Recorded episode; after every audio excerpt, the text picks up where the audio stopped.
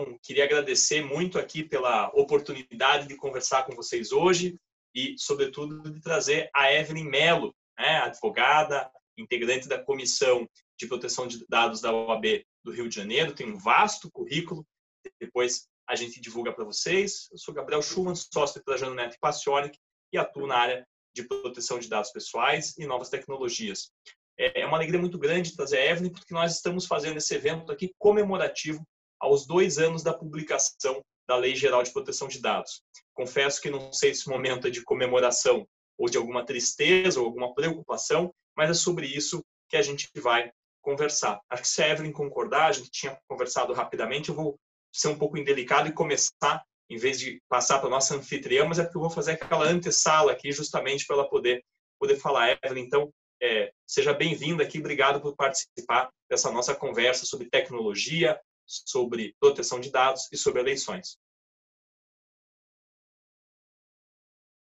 Então, vejam só, quando a gente fala na Lei Geral de Proteção de Dados e por que essa questão de celebrar o aniversário ao mesmo tempo estar tá preocupado, a lei foi publicada em agosto de 2018, então mais ou menos na época em que entrou em vigor o regulamento europeu, mas enquanto na Europa a experiência é um pouco mais longa, sobretudo nesse nesse tema específico da proteção de dados pessoais, na experiência brasileira, nós temos ao mesmo tempo uma preocupação com privacidade, com sigilo, talvez até com proteção de dados pessoais, que é um conceito mais recente, mais amplo, mas ainda a gente convive um momento em que as pessoas cedem os dados de forma muito ampla, em que as empresas não sabem muito bem como lidar com a Lei Geral de Proteção de Dados. A gente tem visto isso no mercado de modo geral, os clientes muitas vezes que ainda não têm um domínio, não compreendem ainda a, de que maneira que se transformou. E, e o que eu estava refletindo nesses dois anos, né, nesse momento, é que o que eu verifico é, é, realmente uma transformação muito grande e diria muito bonita, né? Talvez como um otimista, porque o que a gente observa é que uma lei que vem trazer uma regulação não apenas do sigilo, porque sigilo é o guardar o dado que você me deu para mim, né? O sigilo bancário, o banco não divulga seus dados adiante mas a proteção de dados ela coloca a pessoa como centro e faz com que as empresas então tenham que realmente atuar como se fossem os súditos. Né? Por quê? Porque as empresas vão ter que passar a saber que dados têm, por onde que esses dados trafegam, qual é o fundamento legal de ter esses dados, de continuar tendo, porque a lei também exige que se eu for usar algum dado, seja pelo menor tempo que seja necessário, ou seja, nós trabalhamos cada vez mais com a ideia do dado apenas quando indispensável. Acho que essas são algumas grandes lições. Por isso que eu falei que a, lei tem motivo, a, a edição da lei, a publicação da lei, o aniversário, nos geram motivos para comemorar. Mas acho que a gente tem muitos motivos para ficar preocupado também, porque é uma lei que tem sua vigência sendo prorrogada o tempo todo. Né? A própria ideia de dois anos da lei já não era o prazo original da lei, já é uma primeira prorrogação, tivemos várias outras, tema no Congresso, uma insegurança jurídica muito ruim. Ao mesmo tempo, para voltar a fazer esse jogo do otimismo, pessimismo, vemos uma caminhada interessante de empresas se adaptando. A Agência Nacional de Saúde Suplementar editou, é, nomeou um DPO, né, um encarregado de dados pessoais, falando em português. Então, a gente está vendo uma, uma transformação de cultura, uma transformação legislativa, porque várias entidades começam a criar é, legislações mais específicas, o próprio é, Estado, né, ou governo, se quiserem, cria legislações específicas de proteção de dados, e eu acho que ah, no bate-papo agora com a Evelyn, isso vai ficar muito claro das repercussões. Então, já para seguir agora, eu estou curioso com essa conversa. Evelyn, como é que você está enxergando essa questão da tecnologia com dados, com eleição? Você que pesquisa tanto sobre esse tema, né, o direito eleitoral é uma área em que você tem muito conhecimento. E de volta agradeço a sua presença. Oi, professor, obrigada pelo convite. É uma honra estar aqui podendo participar é, dessa live que comemora os dois anos da edição da LGPD. E pegando um gancho do que você falou sobre é, os estados também regulamentarem é, assuntos, né, os temas sobre bancos de dados e, e proteção de dados em geral, privacidade, Gostaria de lembrar que está sendo debatido ainda no Congresso Nacional a PEC 17 de 2019, que confere proteção de dados a garantia fundamental. Então, passa a ser um direito fundamental do cidadão a proteção dos seus dados pessoais. E essa mesma PEC regulamenta que a competência para legislar sobre privacidade, tratamento de dados e proteção de dados será de competência privativa da União. Então, isso vai acabar diminuindo uma dúvida de que vários estados estão criando legislação sobre proteção de dados. Então, quando o Congresso Nacional terminar de votar a PEC 17, essa questão pode cair por terra e toda a legislação estadual pode ser questionada. E aproveitar também para dizer que a implementação de fato está sendo um drama, né? Você está sendo muito otimista, dizer que tem pontos positivos e pontos negativos, mas eu acho que ainda é, tem muitas dúvidas sobre a entrada em vigor, justamente porque já tem dois anos que ela foi editada, que já foi publicada, e a gente até hoje não teve entrada em vigor, porque já teve uma alteração legislativa que mudou a primeira data da entrada em vigor, é, postergou depois para maio do ano que vem.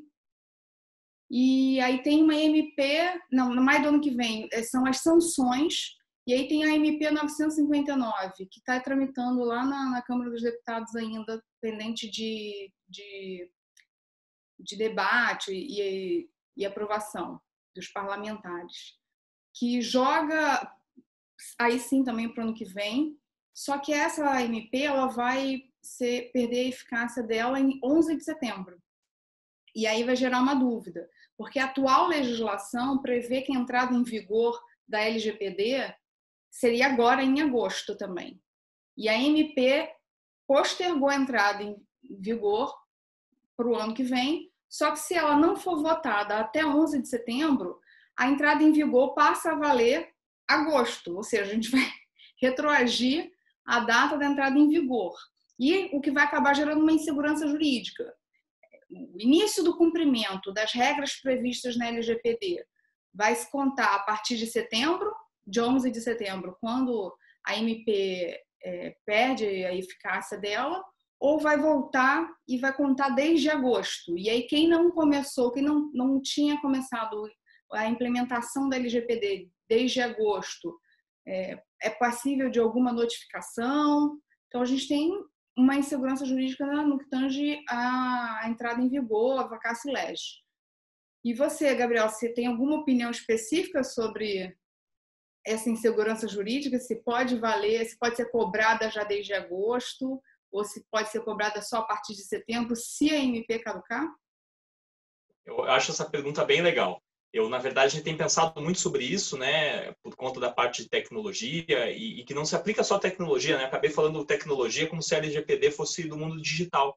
E, na verdade, a LGPD é de dados, né? Então, ela vale para papel também, né? Então, quem está aí só com papel, quem tem só uma, uma agendinha com o telefone dos clientes, né? Tem proteção é, de dados pessoais sendo aplicada. Não falei agendinha só, mas dos clientes, porque a LGPD não se aplica à pessoa física, então, pelo menos, quem está em casa só com aquela agendinha antiga de telefone, acho que hoje todo mundo tem no celular, mas enfim, pode ficar tranquilo. Realmente, como você falou, a gente está numa situação sui generis, em que, explicando talvez para quem não seja do direito, é como se viesse uma lei em setembro dizendo que essa lei começou a valer em agosto, né, e pegando as pessoas de surpresa. Eu vejo de duas maneiras. Eu, por um lado, diria que, assim, do ponto de vista de punições, né, sobretudo essas sanções, como você disse, olha, a gente tem uma lei que era para entrar em vigor em 18 meses, depois mudou para 24, depois mudou várias vezes. Não vou ficar cansando todo mundo sobre isso. Acho que tem até um vídeo no site que a gente só falou da vigência da lei, que é tão complicado que toma todo o tempo. Mas eu vejo assim, a lei não vai atingir, por um lado, situações pretéritas, mas vai ao mesmo tempo. Por quê? Essa aparente confusão. Primeiro, o STF já aplicou a lei em, é, em decisões. Então, não é apenas que o judiciário está aplicando, que já seria relevante. Ela já, já usou a base principiológica da LGPD para fundamentar decisões. Então, assim, a gente está falando do Supremo. Não existe nenhum órgão no Brasil judicante né, de decisões judiciais mais importante que o Supremo. Então, é, embora seja uma interpretação de lei, de lei federal, alguém podia dizer, mas o Supremo já está usando no seu julgamento, muito tempo antes, até de agosto. Né? Então, a gente já tem a LGPD. Segundo, as empresas não podem esquecer, enfim, os órgãos públicos também, porque a lei se aplica à autoridade pública também, é, que a LGPD ela é mais um instrumento. Mas a gente tem, é, vamos pegar aí separando público privado, né? Eu sei que essa essa separação é super antiga no direito ultrapassado, mas ela facilita. Então eu tenho no privado, direito do consumidor, marco civil da internet, é, código de defesa do consumidor, código civil, é, enfim, a própria LGPD, naturalmente, lei do cadastro positivo. Mas, de outro lado, eu tenho lei de acesso à informação, decreto que trata dos dados abertos, tem a legislação sobre habeas data, tem a legislação sobre transparência da administração pública. Então, a, gente já tem muita legislação, né? e aliás, o Brasil adora uma legislação sobre é, privacidade, sobre proteção de dados. Então, o, o momento agora realmente das, de entender que essa lei, independente do dia em que ela entrar em vigor, ela vai atingir retroativamente pelo seguinte: não o, retroativo que ofende a Constituição, que diz que não pode atingir o ato, o ato jurídico perfeito, a coisa julgada, mas o retroativo no seguinte sentido: a empresa ou a autoridade pública que tem uma base de dados irregular, ela não vai ter uma base que ela vai poder usar porque ela foi coletada antes da lei. A partir do momento que nós tivermos a, a, a Lei Geral de Proteção de Dados Pessoais em vigor, aquela base de dados tem que ser regulada. Porque eu não posso mais executar tratamento de dados, e essa palavra tratamento é qualquer tipo de uso, né? É, é com, quando eu tenho uma base regulada. Então, se eu estou lá no TSE, por exemplo, e ele tem lá uma base de dados dele, super importante, ele não pode usar mais esses dados de forma, de forma é, irregular. Então, a lei vai retroagir, não no sentido ruim do termo de uma lei que pega as pessoas de surpresa, acho que isso não vai acontecer.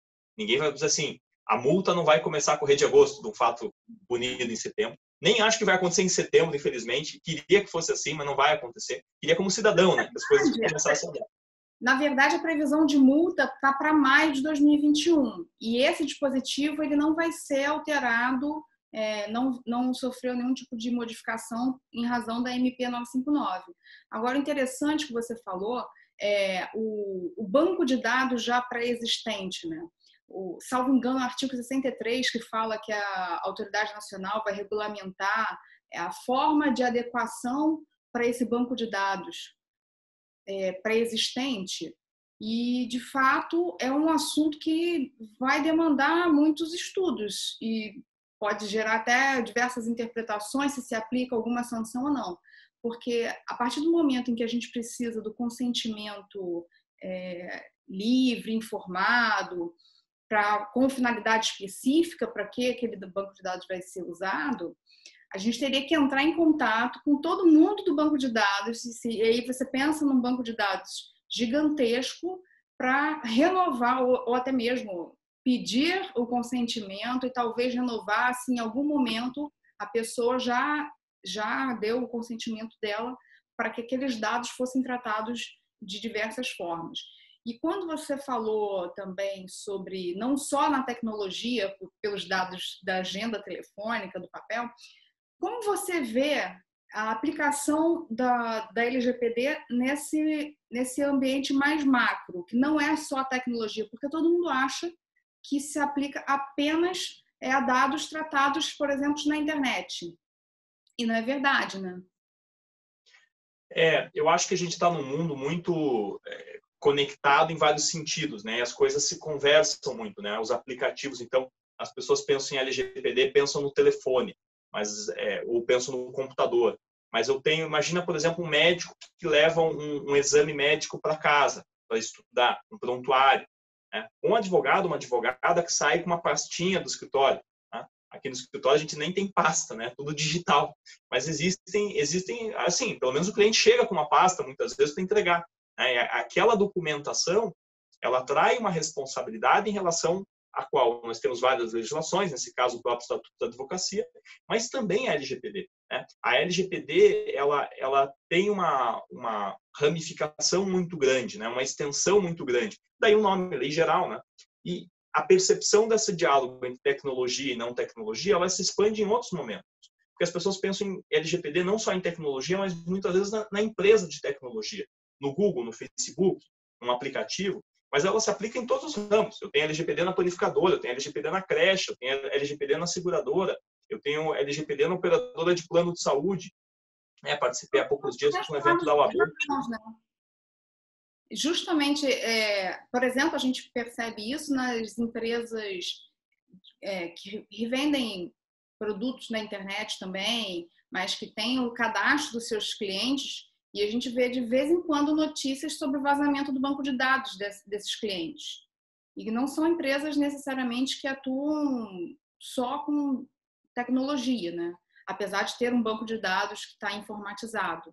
Mas eu, quando a gente pensa que só o Google poderia ter que se adequar à LGPD, como você bem falou. É, escritórios de advocacia, a gente também, como advogados, vai ter que se adequar, até mesmo para ampliar é, a proteção dos dados dos nossos clientes, que inclusive está cada vez mais exposto, porque desde a migração do processo físico, em que era só acessado por advogado ou pelas partes, Hoje em dia, com o processo eletrônico, você tem acesso aos dados de todas as pessoas. É só você consultar. Você, principalmente com o processo eletrônico, com token ou com a senha pré-estabelecida, você tem acesso a processos, processos é, eletrônicos que você consegue pegar CPF, endereço, é, nome do pai, nome da mãe, cópia da identidade. Isso tudo também atrai uma responsabilidade, até mesmo para os advogados que estão consultando, mas para os tribunais de justiça, né,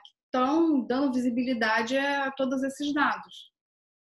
Essa percepção da, da, da lei também em relação à administração pública é muito importante. Né? Em muitos setores a gente tem compartilhamento. Talvez o Estado seja um dos grandes detentores de dados, um dos grandes controladores de dados, ou seja, aquele que toma decisões. E, portanto, é, para citar aqui o Homem-Aranha, né? com grandes poderes vem grandes responsabilidades. E eu acho que essa percepção dessa transformação de responsabilidades pela administração pública ela vai ser muito importante para nós. Inclusive, é, para a credibilidade de sistemas. Né? Quando a gente fala em eleição, né, as pessoas têm esse, todo esse temor, porque o nosso, nossa eleição é muito tecnológica no Brasil, seja no processo eleitoral, porque muito WhatsApp, Facebook, enfim, e seja na própria eleição, já que a gente, né, se, se eu tivesse aqui o, o, barulhinho, eu já ia fazer o barulhinho aqui, eu ia imitar, mas ia ficar feio aqui na nossa gravação, né? Na nossa conversa. Mas, enfim, é, um pouco por aí. Como é que você enxerga essa questão da tecnologia, assim, também nessa parte eleitoral? Então, de fato, a gente tem uma eleição que vira e mexe é motivo de desconfiança, tamanha é, a tecnologia implementada, né? A votação através da urna eletrônica e a transferência é, do, das informações obtidas através da urna direto para o TSE acaba gerando naquelas pessoas quase terraplanistas de que sempre tem uma falha, sempre é possível invalidar ou sempre é, que pode não ser legítimo o resultado porque pode ser manipulado. Se a gente também comparar que, por exemplo, os Estados Unidos é possível votar por meio de carta, aí de fato salta aos olhos tamanha tecnologia no nosso caso. É, o TSE faz diversos testes de segurança na, na urna eletrônica e até mesmo no processo eleitoral como um todo, né? E eu acho que é, a, a, importância da proteção de dados na justiça eleitoral também é, casa com a, é, o, a, o, debate sobre as fake news nas eleições, sobre a responsabilidade da, dos usuários na internet, até porque muitos desses dados podem ser usados indevidamente para se atingir um candidato e acabar influenciando o seu eleitorado.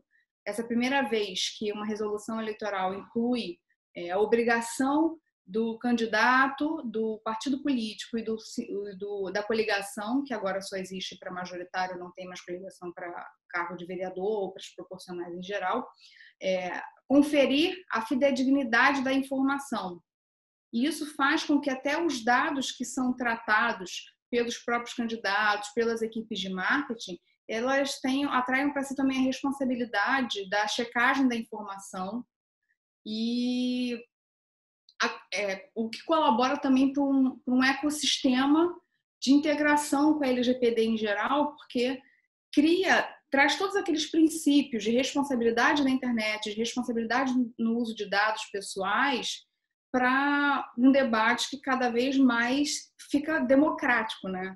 É, a gente tem cada vez mais debatido as fake news nas eleições e como isso influencia em toda a sociedade, trazendo um pouco também de discussão da responsabilidade para uma educação digital. E aí também a gente volta para a LGPD, da importância de se debater é, a, a privacidade e a proteção dos dados também como uma forma de educação digital para que os cidadãos cada vez mais como agora sujeitos de um direito, que, que é, inclusive daqui a pouco vira um direito fundamental à proteção de dados, esse acabar pegando mais essa, essa incorporando essa função, essa, esse entendimento e até mesmo essa aplicação na proteção dos seus próprios dados pessoais e no cuidado com os dados pessoais dos outros. Então, isso acaba gerando mais responsabilidade justamente para atender os clientes que vão numa farmácia comprar qualquer produto, fornecem seus dados pessoais em troca de um desconto sem nem saber para que, que a farmácia vai usar aqueles dados pessoais, por exemplo. Então, se acaba gerando agora na população uma perspectiva de, de ser mais atencioso com o fornecimento dos seus dados pessoais. Né?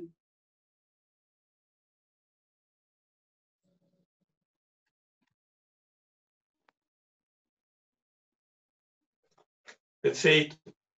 Eu acho que esse aspecto que você trouxe dessa interlocução da tecnologia com as eleições realmente é muito importante, né? E o que eu vejo é o seguinte: é uma transformação digital, né? Para usar uma, uma, um chavão, talvez, né? Uma transformação digital não apenas na urna, mas no próprio, como eu falei antes, do processo eleitoral.